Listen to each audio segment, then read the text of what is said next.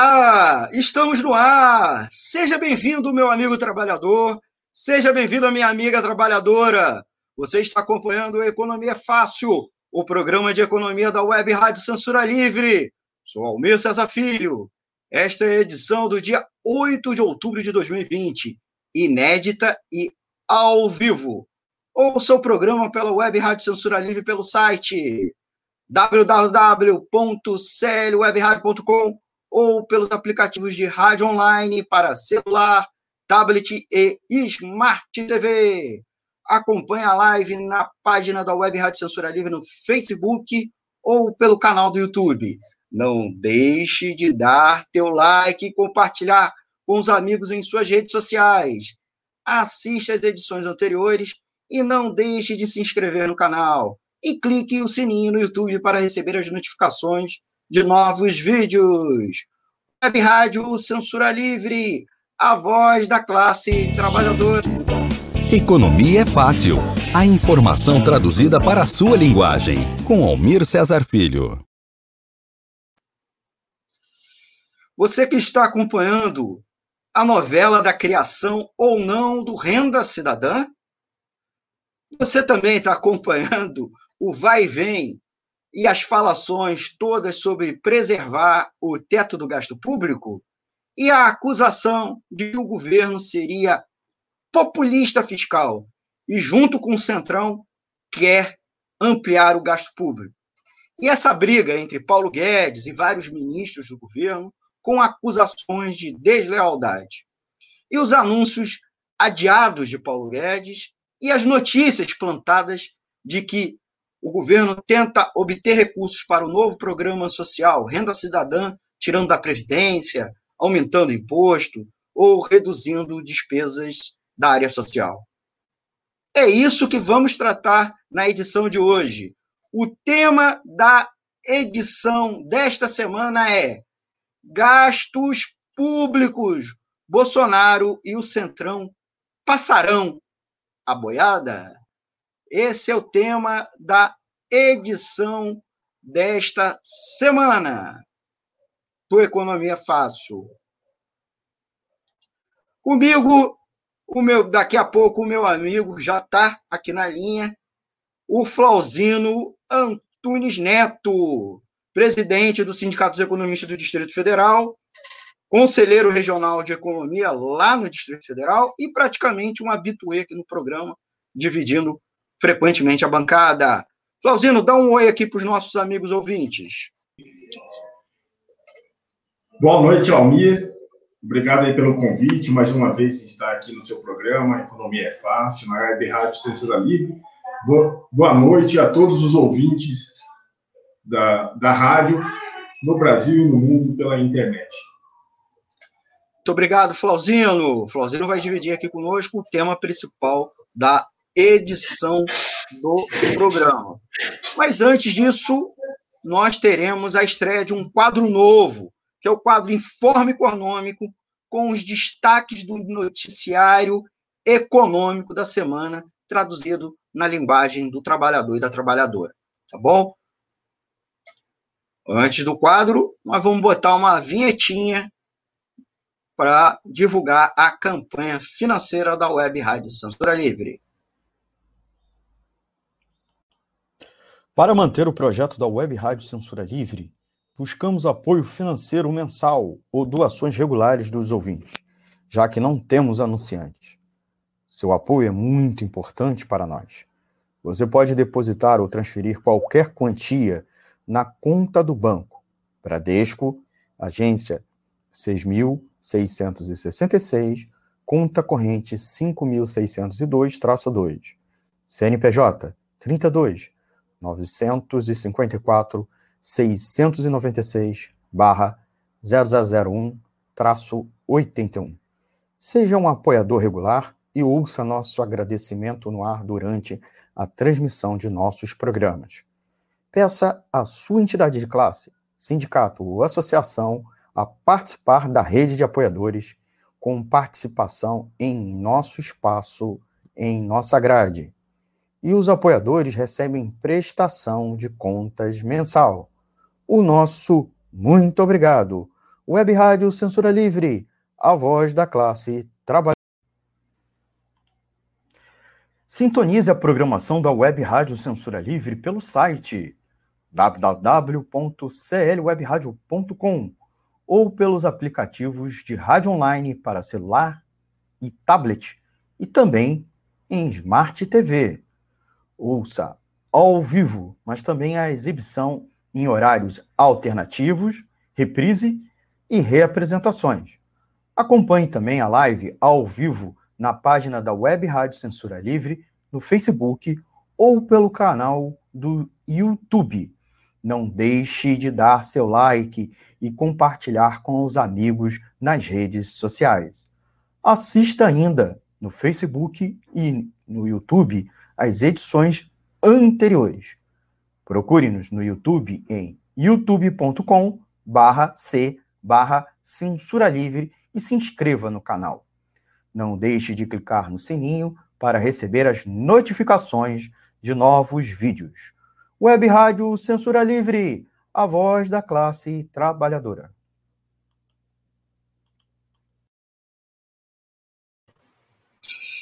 Voltamos! Vocês viram aí os anúncios das campanhas de divulgação da Web Rádio Censura Livre. A gente agradece a vocês né, pela participação.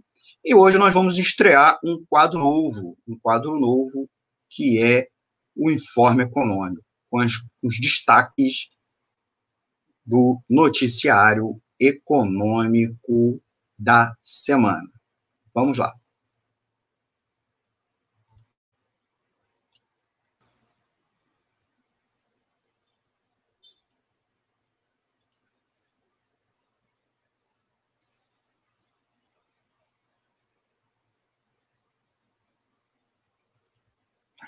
Olá! Olá, amigos e amigas ouvintes da Web Rádio Censura Livre. Aqui é o Almir César Filho, com mais uma edição do Economia Fácil, o espaço de economia da Web Rádio Censura Livre, www.clwebradio.com. Nós vamos agora estrear um quadro novo aqui no Economia Fácil, que é o Informe Econômico. Nós vamos tratar as principais notícias econômicas dos últimos sete dias, é claro, na perspectiva do trabalhador e da trabalhadora. É claro, como sempre, eu peço a força de vocês, deixando sua dúvida, sua crítica, deixe aqui seu comentário. É claro, se inscreva no canal do YouTube, clique no sininho para receber as notificações de novos vídeos. E a gente pede também para dar aquele like, compartilhar e se inscrever. A primeira notícia é: homens solicitaram mais seguro-desemprego que mulheres. É a primeira notícia da semana. Tá? É, houve uma queda de 10,6% neste ano em relação ao mesmo período do ano passado, no total de solicitação de seguro-desemprego. O mês de setembro fechou com 466.255 pedidos de seguro-desemprego no Brasil. O número é 10,6% menor do que o registrado no mesmo mês de 2019, quando foram protocoladas 521.572 requerimentos. E o país ainda não enfrentava a pandemia causada pela Covid-19. As três unidades da federação com maior número de requerimentos em setembro de 2020 foram São Paulo, um pouco mais de 140 mil, quase 141 mil, Minas Gerais, com 51.541, e Rio de Janeiro, com 36.430. A maioria dos pedidos foram realizados pela internet. Do total dos requerimentos no mês passado, é, algo em torno de 288 mil, o equivalente a 61,8%, foram protocolados no portal gov.br ou no aplicativo Carteira de Trabalho Digital. O setor de serviços registrou o maior número de requerimentos, com 198.979, quase 200 mil, o que representa 42,7% do total. A agropecuária teve o menor número de solicitações, 200, é, algo em torno de 22.818, cerca de 4,9%, né? não dá nem 5% total de pedidos. Os homens compreendem quase 60%, 59,9%, enquanto as mulheres, 40,1%. Aproximadamente, gente, um terço dos trabalhadores, 33,5%, estão na faixa dos 30 a 39 anos de idade, e a maioria dos trabalhadores, 59,4% do total, tem ensino médio completo. Então, mostra o seguinte, né, um desemprego que não está abarcando não mais apenas as pontas, né, como geralmente acontece, as pontas é, da pirâmide etária ou da, da, da, população economicamente ativa, que são jovens e os mais velhos, né, tá pegando o, o setor que é considerado, inclusive, com maiores rendimentos e o ensino médio. Então, o desemprego está afetando esse setor. É, mas antes eu, eu mencionei que o desemprego, o pedido de seguro-desemprego é menor. A gente está falando de seguro-desemprego, que no ano passado. Isso mostra que também é, boa parte já aconteceu de pedido de desemprego nos meses anteriores, e a população também está cada vez menos com trabalhos formais, trabalhos com carteira assinada. Então, isso também está impactando na diminuição dos pedidos de seguro-desemprego. É, Vou dar um exemplo aqui, ó. De janeiro a setembro de 2020 foram contabilizados 5 milhões 451 mil 312 pedidos de seguro-desemprego.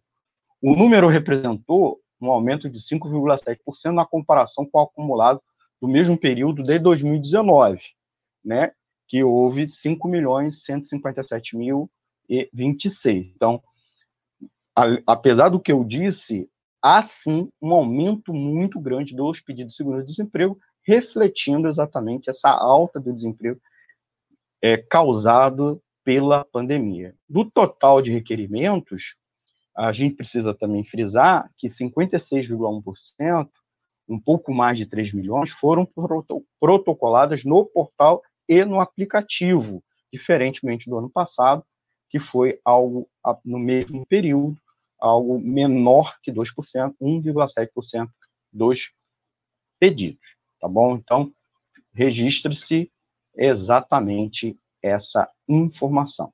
Nós vamos para o nosso segundo, nosso segundo, que é o IPCA. O IPCA deve ficar é, algo em torno de entre 0,35% e 0,45% em setembro certo?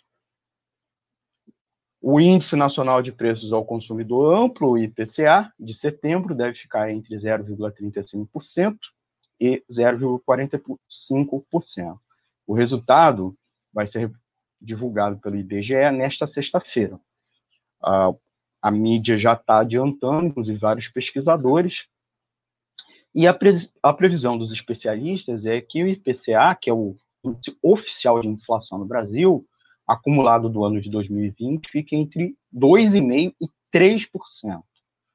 É, por conta do desemprego e da redução de renda, é possível esperar que os preços não aumentem. Então, a gente deve registrar um acumulado menor que no mesmo período do ano passado.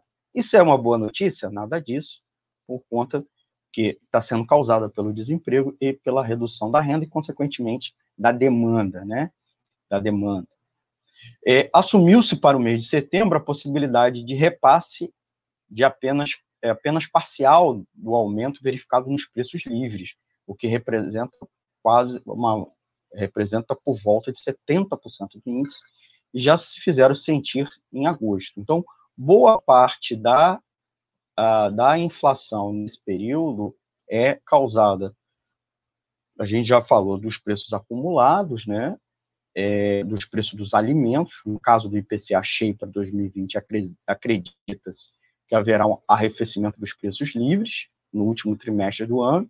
Nos, nos outros trimestres não foi assim, né, por conta, eu já falei, da inflação dos alimentos, mas também a inflação dos administrados, né, as tarifas é, vem puxando muito. E as tarifas, como são indexadas e são também puxadas pela alta do dólar, e aí as concessionárias brigam para repassar e o governo sempre cede, é o que está acontecendo. Então, boa parte dos preços da economia ou estão parados ou estão crescendo menos, tá? ou até mesmo caíram, os preços livres, mas esses preços vêm a, aumentando.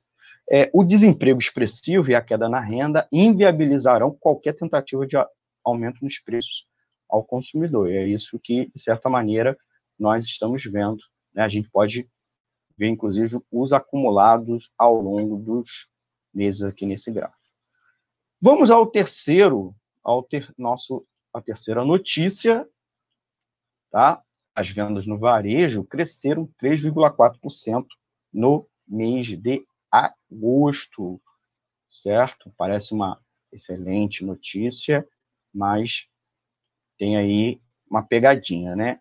As vendas cresceram 3,4% no mês de agosto, numa, leitura restrita, tá? Já na releitura ampliada houve um avanço um pouco maior, né? A gente fala isso porque são a forma da coleta dos preços e quando você é, dos preços, desculpa, da, da, do volume de vendas, né?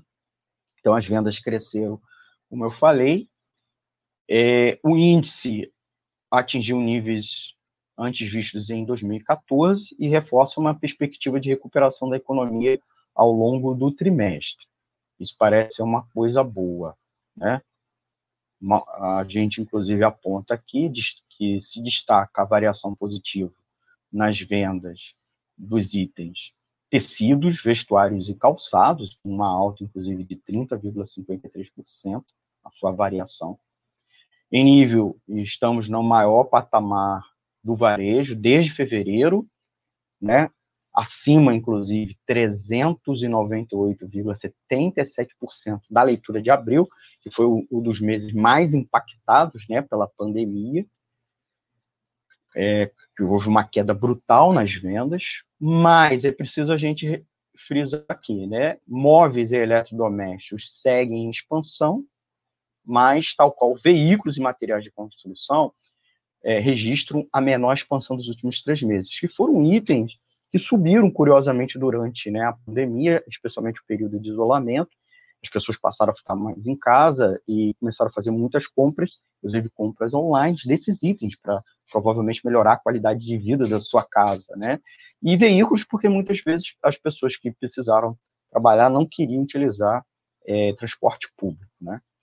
Mas agora houve uma diminuição, uma desaceleração na expansão das vendas, mostrando, inclusive, que essa recuperação pode ter um fôlego mais curto. A mesma coisa a gente se registrou né, é, nos supermercados, que, inclusive, acelerou a sua desaceleração vista no mês anterior. Em suma, o índice reforça a tese de recuperação do, é, da economia brasileira ao longo do terceiro trimestre, que vários outros indicadores já apontaram, mas parte da recuperação está relacionada está relacionada é, ao nível muito baixo de atividade registrado no começo do segundo semestre. Então, a comparação é muito grande. E uma outra parte está relacionada à permanência, à continuação do auxílio emergencial.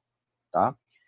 É, o que os especialistas chamam a atenção, e também o próprios dirigentes do comércio, que a, é, vem esperando que a redução do auxílio no último trimestre, né, o valor e também no, no grupo de pessoas que estavam alcançando, vai impactar negativamente o ritmo de retomada do índice, tá bom? Então, essa é, sim, uma preocupação.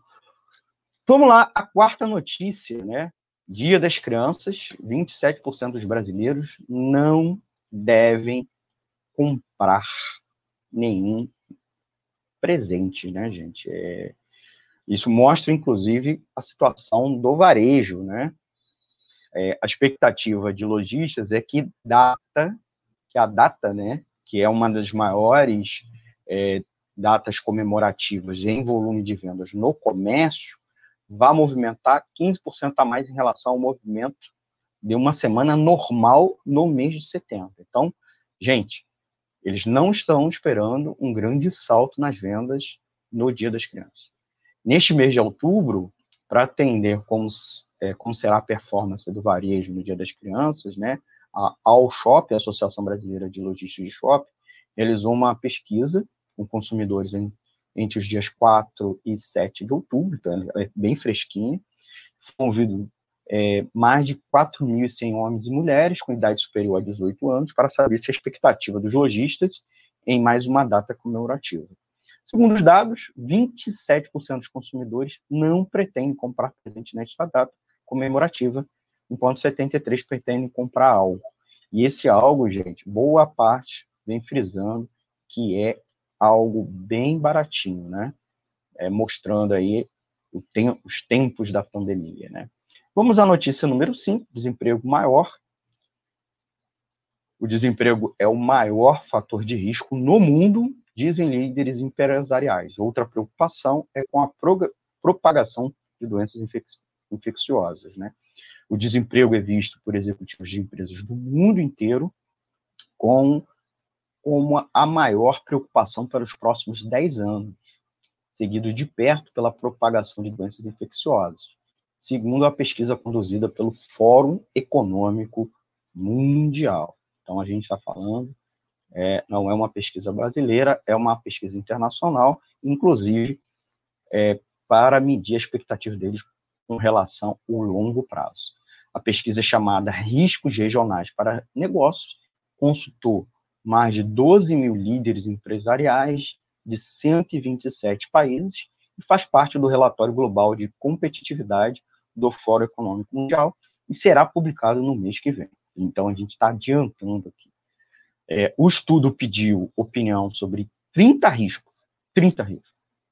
A preocupação com a propagação de doenças infecciosas também veio à tona, subindo 28 colocações em relação à pesquisa do ano anterior. Crises fiscais, cyberataques e instabilidade social profunda ficaram em terceiro e quinto lugares, respectivamente, apontou a pesquisa. Mas os riscos trazidos pelas mudanças climáticas também estão sumindo na agenda de acordo com o fórum, certo? Mostrando aqui a preocupação dos empresários é a questão do desemprego e, consequentemente, o impacto que o desemprego tem sobre é, demanda. Nossa notícia número 6, meio ambiente é só mais um obstáculo no acordo do Mercosul, tá? União Europeia, que é o acordo de livre comércio que aconteceu é que o Parlamento Europeu aprovou nesta semana, né, uma resolução condicionando a conclusão do acordo Mercosul a mudanças significativas de rumo da política ambiental de países do bloco sul-americano. Após 20 anos de negociações, o acordo ainda depende da aprovação de várias instâncias europeias, incluindo os parlamentos nacionais de todos os 27 Estados-membros. Mesmo em caso de aprovação unânime, o acordo ainda demorará de um a dois anos para entrar em vigor. Isso se for aprovado. Então, o fechamento do acordo foi em 2019, em meio a recordes de desmatamento. Foi algo, algo muito mal visto pela sociedade civil europeia e por uma parte significativa dos políticos de diversos espectros. Também existe uma resistência de setores do agronegócio europeu. Esse clima adverso já levou a lideranças parlamentares de diversos países a se declararem contra o acordo. É, o fator ambiental não é a única variável relevante no revés, né? O esfriamento da relação do Brasil com países do Mercosul e da União Europeia tem ainda mais peso, apontam especialistas e pesquisadores. O presidente não realizou nenhuma visita diplomática a países da União Europeia desde o início do seu mandato e também não colocou as relações com os países do Mercosul como prioridade na sua política externa. Para bons acordos comerciais, é necessário, evidentemente, primeiro, abrir as portas com a diplomacia. E, em segundo, evitar de fazer como o Bolsonaro faz, confronto com os líderes europeus, né, é, e se isentando de várias responsabilidades, inclusive na questão ambiental, mas não só. Tá bom? Então, gente, a gente termina aqui as nossas notícias da semana. Um forte abraço e acompanhe-nos também no nosso site, www.clwebradio.com, nas redes sociais, Facebook,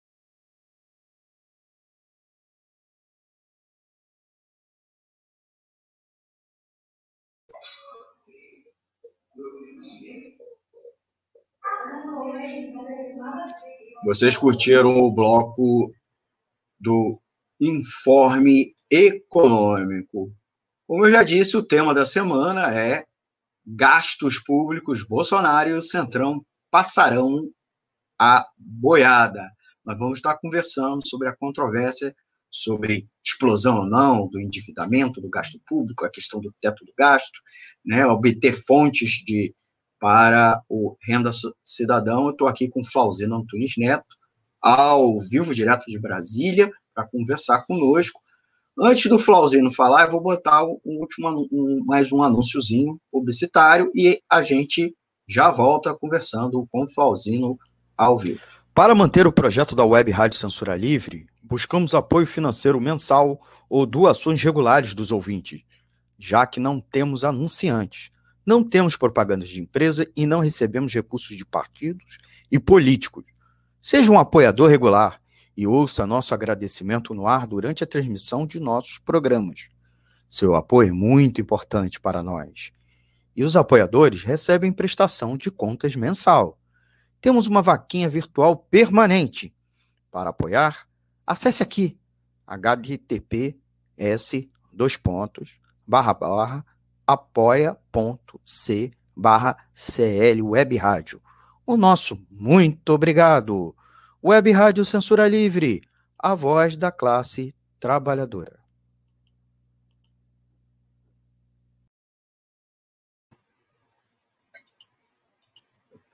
Estamos de volta, estamos de volta e vamos tratar o tema da semana com o nosso amigo Flauzino Antunes Neto, direto de Brasília, ao vivo. Né? A gente tem esse privilégio de conversar com ele ao vivo. Flauzino, tema palpitante, tema da semana é um tema bastante controverso, está tomando noticiário, e precisamos conversar primeiro na, a fonte de toda a confusão. Apesar de, da confusão estar tá, tá sendo é, em torno da questão dos gastos para o ano que vem, tanto para obras públicas, programa de recuperação econômica, quanto também o renda cidadão, esse possível, porque ainda nem existe, novo programa social do governo, o tema gira em torno da questão do quê? Do gasto público. É possível aumentar o gasto público? Se isso vai gerar o tal rombo nas contas, e especialmente na questão do teto do gasto público. Flauzino, explica aqui para gente é, o que é, em poucas palavras também, porque nós temos pouco tempo, o que é o teto do gasto público para os nossos ouvintes. É, mais uma vez, boa noite aos ouvintes, boa noite ao. O que é o teto do, dos gastos? É, é o seguinte: o, o que o governo pode investir no orçamento, retirado o gasto com juros com o Fundeb, a transferência de estados e municípios e, e as, as transferências para, para os outros órgãos é, legislativo e judiciário. Bom, tirando isso, é aquilo que sobra, então, para o orçamento geral da União. Está tá incluso investimentos, políticas públicas, folha de pagamento, enfim, compras e aquisições de, de materiais. E a, a evolução é definida do orçamento anterior mais a inflação prevista para o próximo ano. Então, em 2019, o teto do gasto ficou em torno de 1, peraí, agora me fugiu, 1,407 trilhões de reais. Em 2020, com a inflação de 19 para 20, foi para 1 trilhão 454 bilhões de reais. Quer dizer, só subiu 47 bilhões de reais o limite do teto de um ano para o outro, né, de 19 para 20. Só que em 2020 a gente teve uma questão que não é prevista em dados é, matemáticos, estatísticos, foi uma questão, é, como a gente diz na, na economia, uma, uma variável aleatória, exógena ao sistema. E isso não foi suficiente para a gente suportar toda essa carga de, de investimento e gastos com saúde e segurança do trabalho e outras coisas.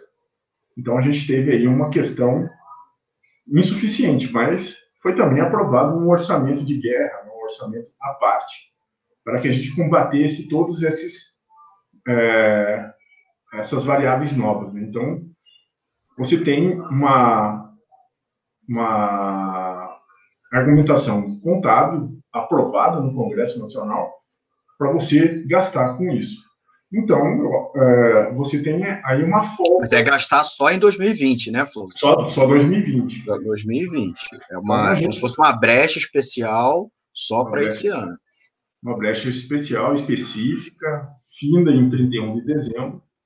Mas, então, dá uma folga no teto. Né? Você, você tem um limite ainda para chegar no teto. Então, você pode avançar um pouco O debate mais. é sobre o teto para o ano que vem, né? Não, tem, tem discussão para o teto desse ano. Né? Se vai continuar o auxílio emergencial, se vai ter mais alguns investimentos. Ainda tem discussão muita coisa. Claro que a, a principal discussão é para o ano que vem, porque é, você tem aí uma situação que o, o, grande termômetro é uma relação dívida-PIB. Né? Então, e o PIB esse ano caiu. Então, se, se o denominador cai, você tem uma, uma, uma, uma aproximação de quase 100% do do, do seu gasto. Né? Isso quer dizer o quê? Que toda a riqueza gerada no ano era suficiente ou não para quitar as dívidas. Né? É isso que ele quer dizer com esse, com esse, com esse índice. Mas como que você faz para que o, o, denominador, que é o PIB, dê uma alavancada para você reduzir a pressão com, com a dívida? estimular os fatores de produção, né? estimular o emprego, estimular a venda, a produção, enfim, tinha outras, tem outros instrumentos que a gente poderia ser utilizado nesse momento. Flauzino. Tanto para é... agora como para 2021. Tá. É, é, importante a gente também falar para os nossos ouvintes o, o, segundo desdobramento, né? Toda uma controvérsia sobre o teto esse ano, como você falou, foi aprovado o orçamento de guerra, que criou uma flexibilização, mas você mesmo está falando, ah, existe também uma pressão, por isso que o governo não prorrogou para esse ano é, por, mais meses o auxílio emergencial, diminuiu o valor, inclusive, e também o espectro de pessoas que eram alcançadas por, pelo auxílio emergencial. Então, é é muito bem você colocar colocou essa questão.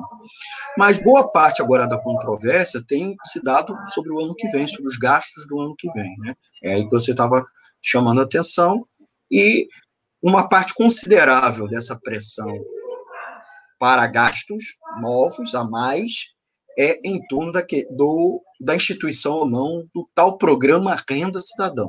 Tal programa, porque o programa não existe, está ainda em especulação, ele já até mudou de nome.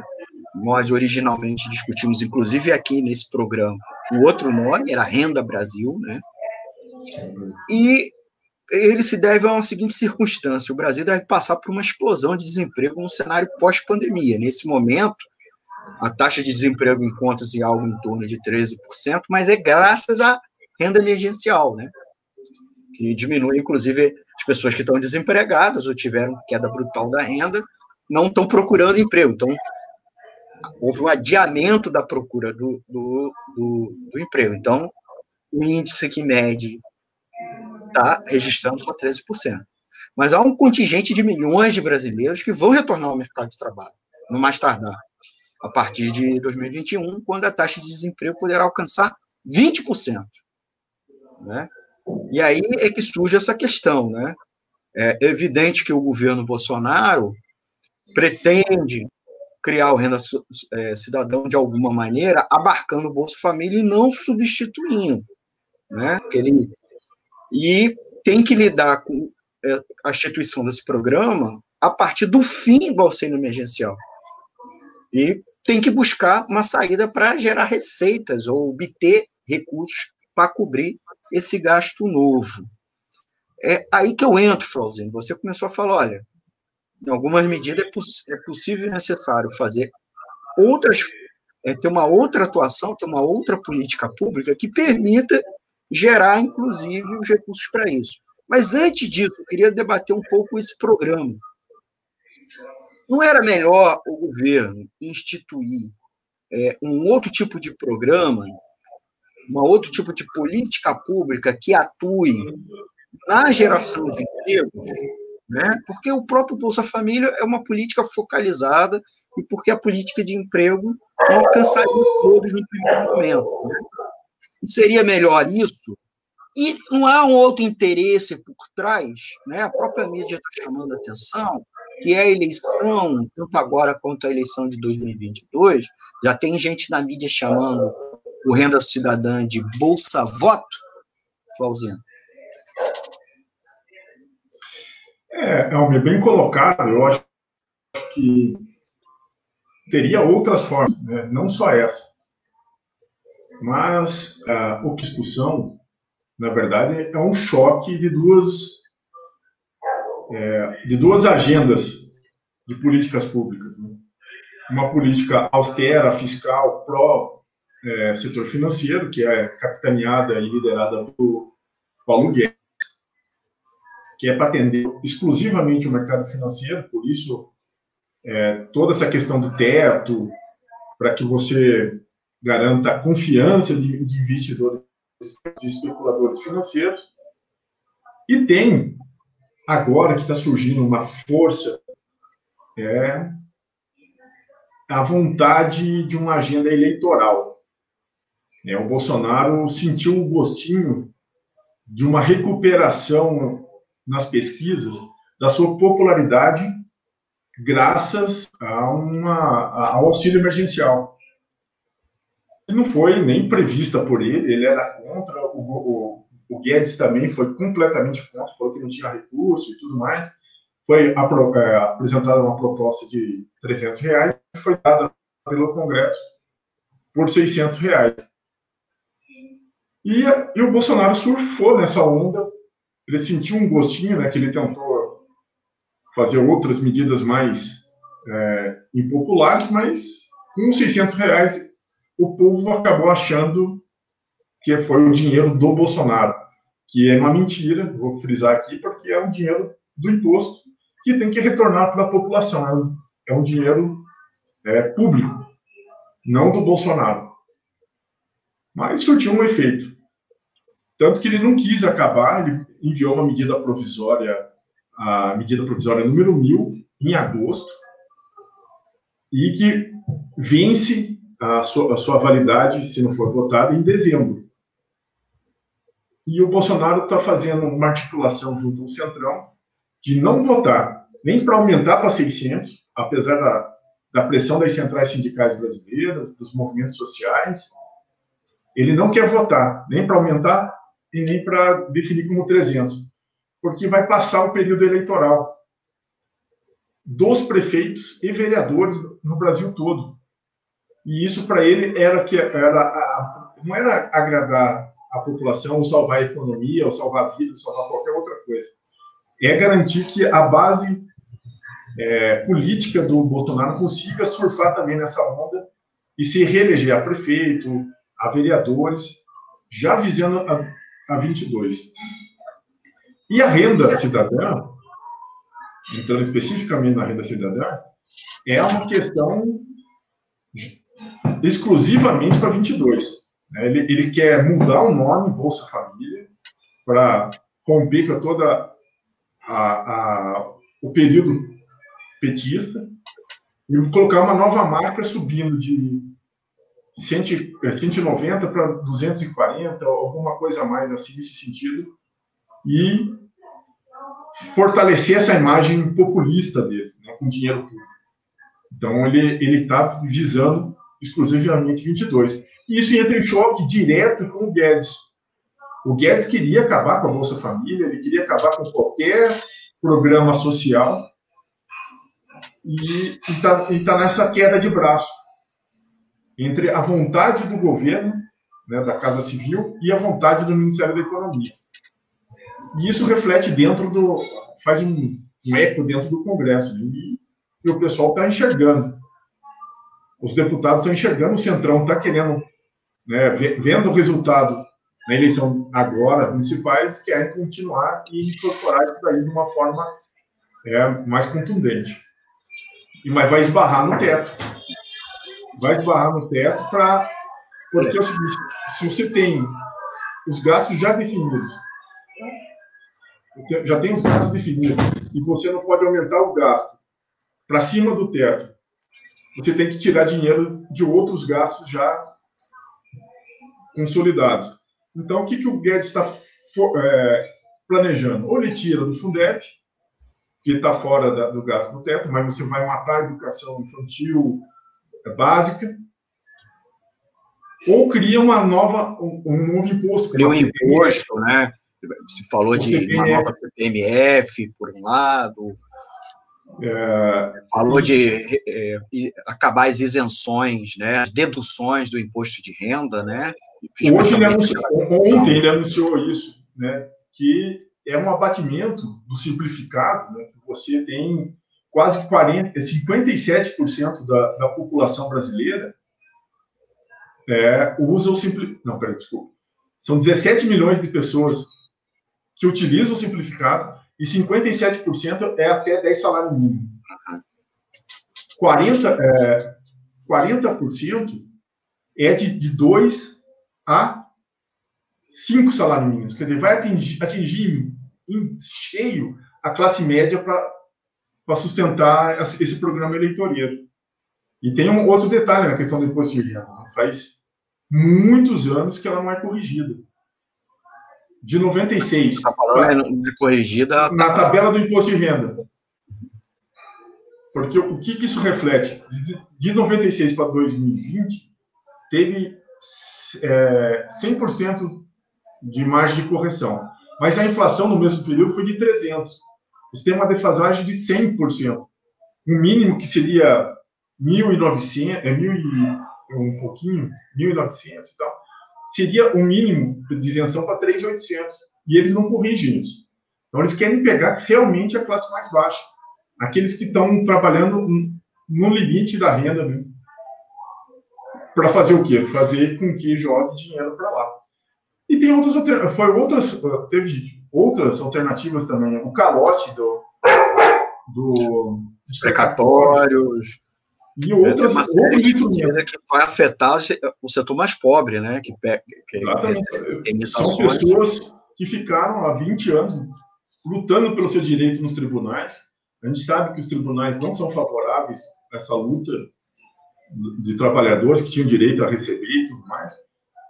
E ele quer dar calote. Mas, enfim, tudo isso tá, faz parte da luta das duas agendas, do Guedes e do Bolsonaro. Porque o, Bolso, o Guedes quer jogar a conta neutralizada, né? Então, tá bom, você quer ser populista, mas eu vou cortar dos pobres. Quero ver se você, né? Em contrapartida, eles fazem isenções fiscais para as grandes empresas multinacionais, para os banqueiros, eles não criam um imposto de grande fortuna, eles não fazem outros instrumentos para retirar de quem realmente tem.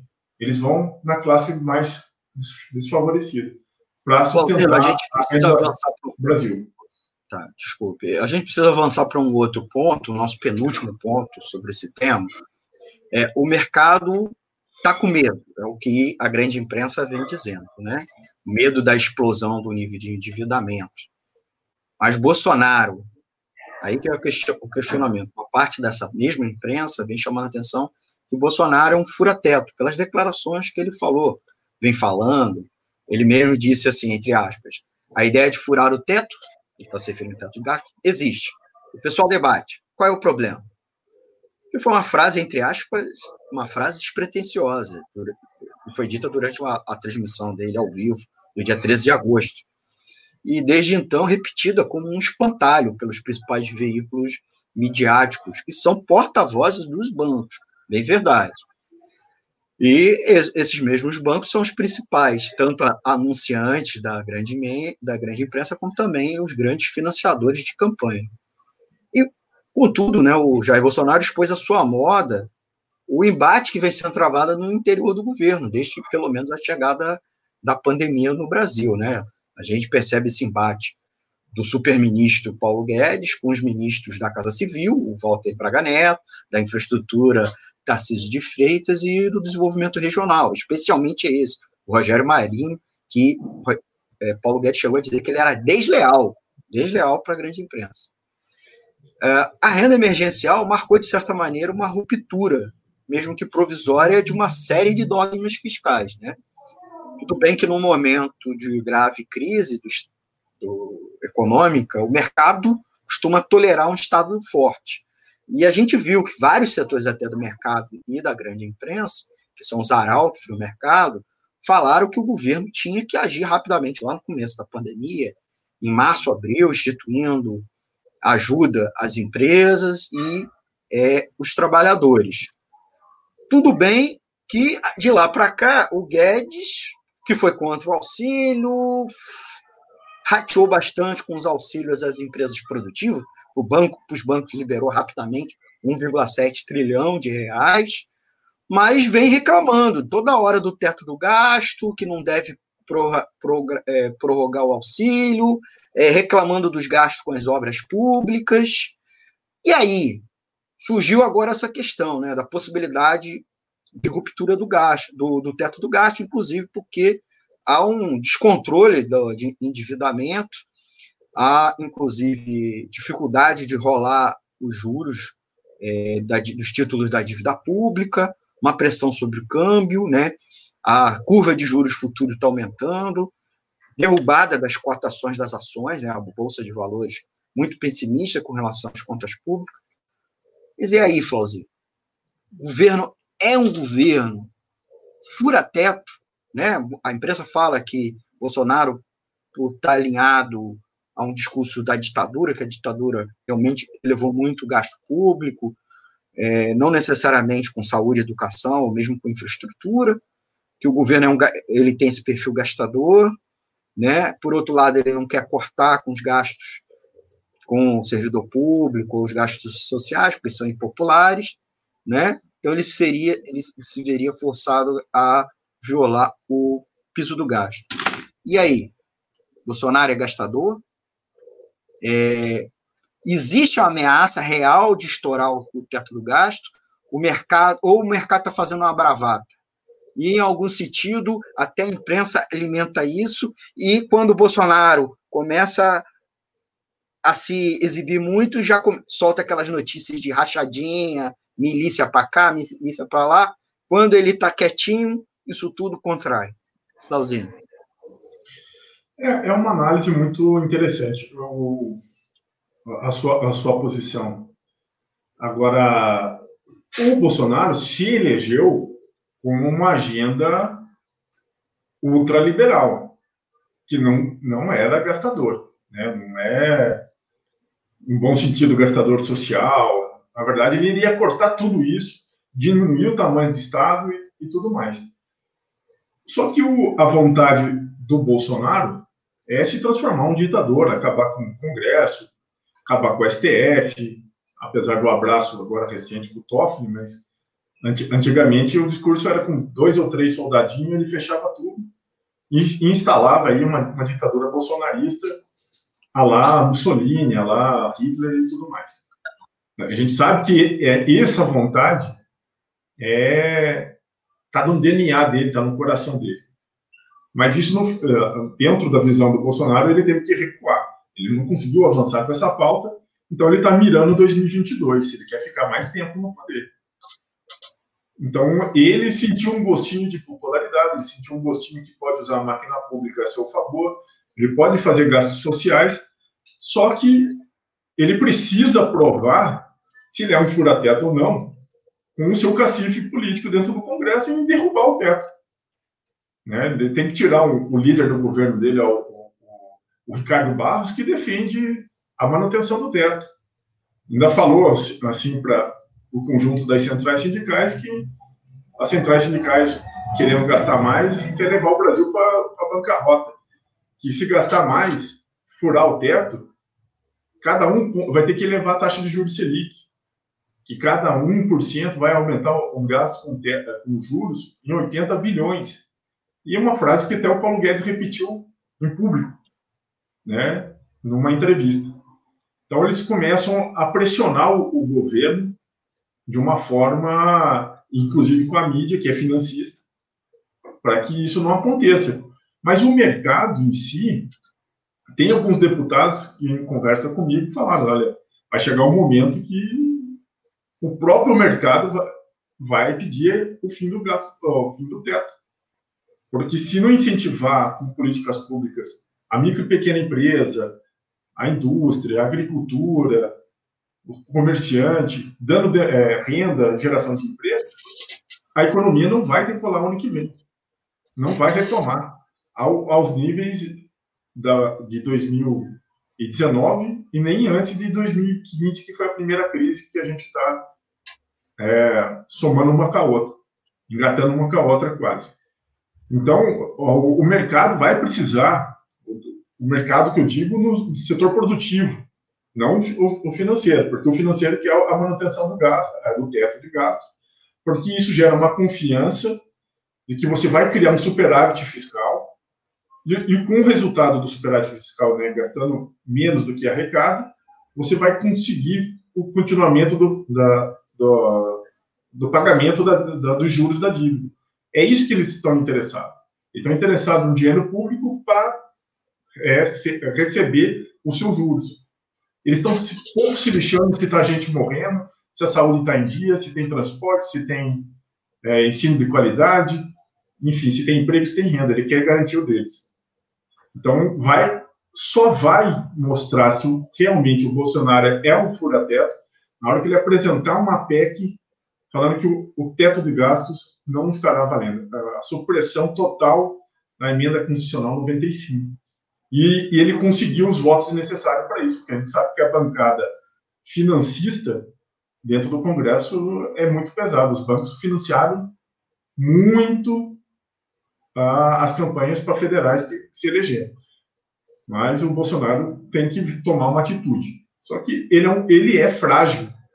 Né? Você mesmo falou que ele tem muito rabo para ser pisado, ele tem muito esqueleto no armário, e muita coisa ainda não veio à tona.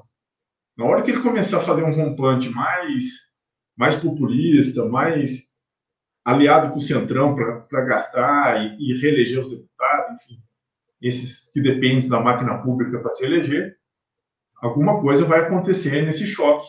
Por enquanto é só uma guerra fria entre as duas partes. Né? Não entraram em conflito ainda. Mas a, a, o aumento do desemprego, que somando a porcentagem que você falou, né, de 13%, aqueles que fazem bico, aqueles que estão em trabalho precário e tudo mais, dá 40 milhões de brasileiros.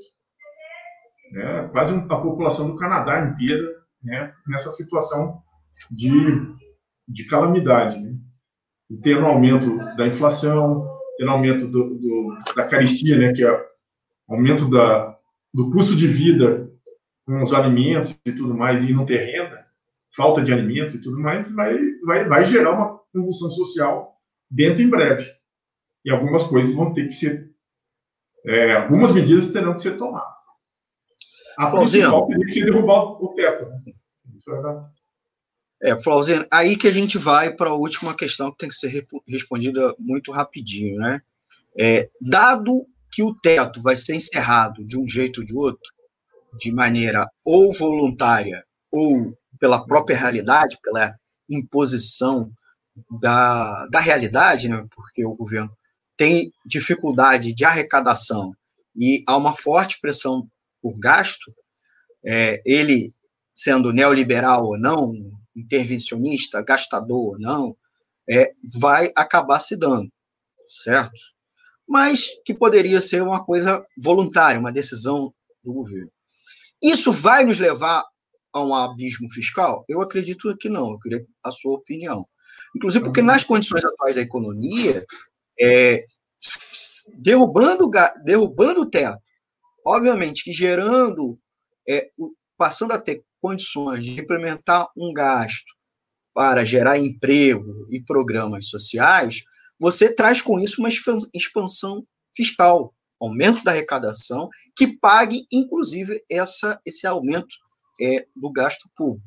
E aí o Brasil, inclusive, se livraria do problema fiscal sem ter que cortar gasto com salário, inclusive dos salários dos servidores, e com investimento. Uma outra possibilidade, né, Flauzino, é preciso chamar a atenção aqui, é a necessidade do investimento público, mas também formas alternativas de arrecadação. O Brasil tem uma estrutura tributária injusta que incide principalmente nos de baixo, no, é, no salário dos de baixo, inclusive às vezes na fonte, e nos impostos sobre consumo, e não sobre propriedade, transferência de propriedade, herança, etc., é, como também de grande riqueza. Né? A instituição de um imposto sobre grandes é, fortunas arrecadaria algo em, torno de 290 bilhões por ano e alcançaria no máximo 600 mil brasileiros, que é algo em torno de 0,3%, e isentaria algo em torno de 11 milhões de pessoas de baixa renda. Flauzinho. Bom, eu também concordo que nós não estamos numa crise fiscal assim é, a curto prazo tão tão assim que causa uma calamidade, certo?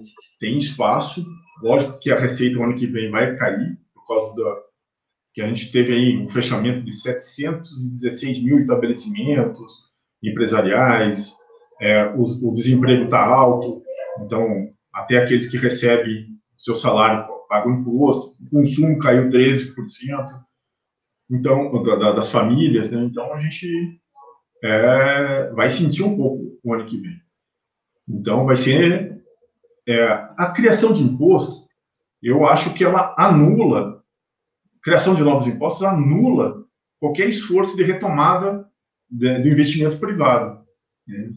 Mesmo sobre grandes fortunas, Fauzi? Não, Aí não tem uma não, grandes fortunas eu acho que, que é, é necessário, já, já deveria ter sido feito há muito tempo, certo? Não é uh, ah, para agora, né? Deveria ter sido feito antes. Né? Tivemos aí um período de, de governos que defendiam isso, né? Do governo PT, Lula e tal, e não fizeram. Né? Então, está fazendo falta agora. Mas você teria também uma outra alternativa, Almir, que seria uma alternativa bem, assim, também polêmica, seria com, com uma capacidade ociosa muito grande do nosso parque é, produtivo, é, desemprego alto, era o financiamento do setor público com a emissão de moedas para investimento público em, em obras, em geração de emprego e financiamentos a fundo perdido para retomada do crescimento. Você teria essa margem né, né, a gente está falando em 40% de capacidade ociosa, de você imprimir moeda para você começar a retomar, sem a necessidade de financiamento. É, poderia ser uma alternativa, né? enfim, que foi ventilada em... do programa, né, Flauzinho? Eu, infelizmente, vou ter que começar não, já para encerrar o programa. Tudo bem, é, isso já foi, foi ventilado em 2016 como teve uma, uma previsão de que não seria pagamento, não teria o pagamento dos juros. O próprio setor financeiro falou: emite moeda para pagar os juros. Né? Por que, que não pode se emitir moeda para gerar pagamento a, dívida pública. Muito bem lembrado isso com o Flauzino, e vai ser tema de uma próxima edição aqui do programa. A gente está adiando. Eu queria encerrar, pedir desculpa ao Flauzino. Pra, é, eu acho que eu terminei, eu acho que teria alternativas, né? Sem, e a primeira seria a derrubada do teto e a segunda com emissão de moeda. Queria sugerir uma outra coisa, que é inclusive a dica, para a gente encerrar é, o programa de hoje, uma dica ou resenha, que é esse livro aqui, Auditoria Cidadã da Dívida nos Estados, da Maria Lúcia Fatorelli. Você pode baixar o PDF de graça lá no site da Auditoria Cidadã da Dívida.org ou comprar lá também, mas também na Amazon e outros sites vende esse livro, mas lá você pode baixar a versão digital em PDF.